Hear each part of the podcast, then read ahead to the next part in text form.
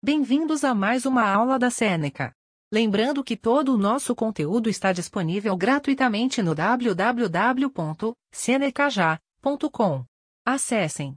Hoje vamos falar sobre substâncias.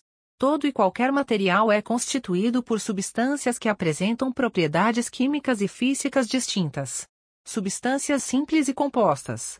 Substância simples, constituída por um único elemento químico. Exemplos: gás cloro, Cl2, ferro, Fi, e gás hidrogênio, H2. Substância composta, constituída por dois ou mais elementos químicos. Exemplos: gás carbônico, Q2, cloreto de sódio, NaClin. Exemplo de substância: água. Constituída pela união entre átomos de hidrogênio e oxigênio, H2O. Apresenta algumas características tais quais: substância incolor, sem cor, inodora, sem cheiro, e, a temperatura ambiente, 25 graus, apresenta-se no estado líquido. Seu ponto de fusão corresponde à temperatura de 0 graus e, seu ponto de ebulição corresponde à temperatura de 100 graus.